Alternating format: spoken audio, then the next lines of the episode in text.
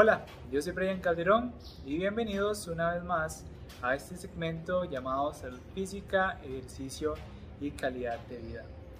En el video de hoy vamos a hablar sobre los beneficios del ejercicio en la segregación de la hormona del crecimiento, también conocida como somatotropina.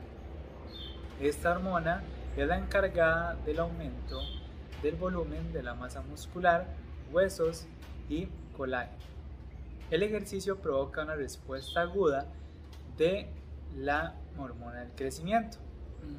Las intensidades altas provocan una mayor liberación de esta hormona. Tanto el ejercicio aeróbico como el de fuerza generan una relación dosis-respuesta con respecto a la duración del ejercicio.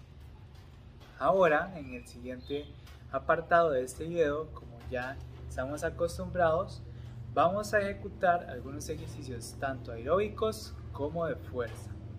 Y de esta manera hacer como una pequeña idea de rutina para ejecutarlo durante al menos unos 40 a, una, a 60 minutos o una hora y de esta manera eh, generar o estimular la liberación de esta hormona.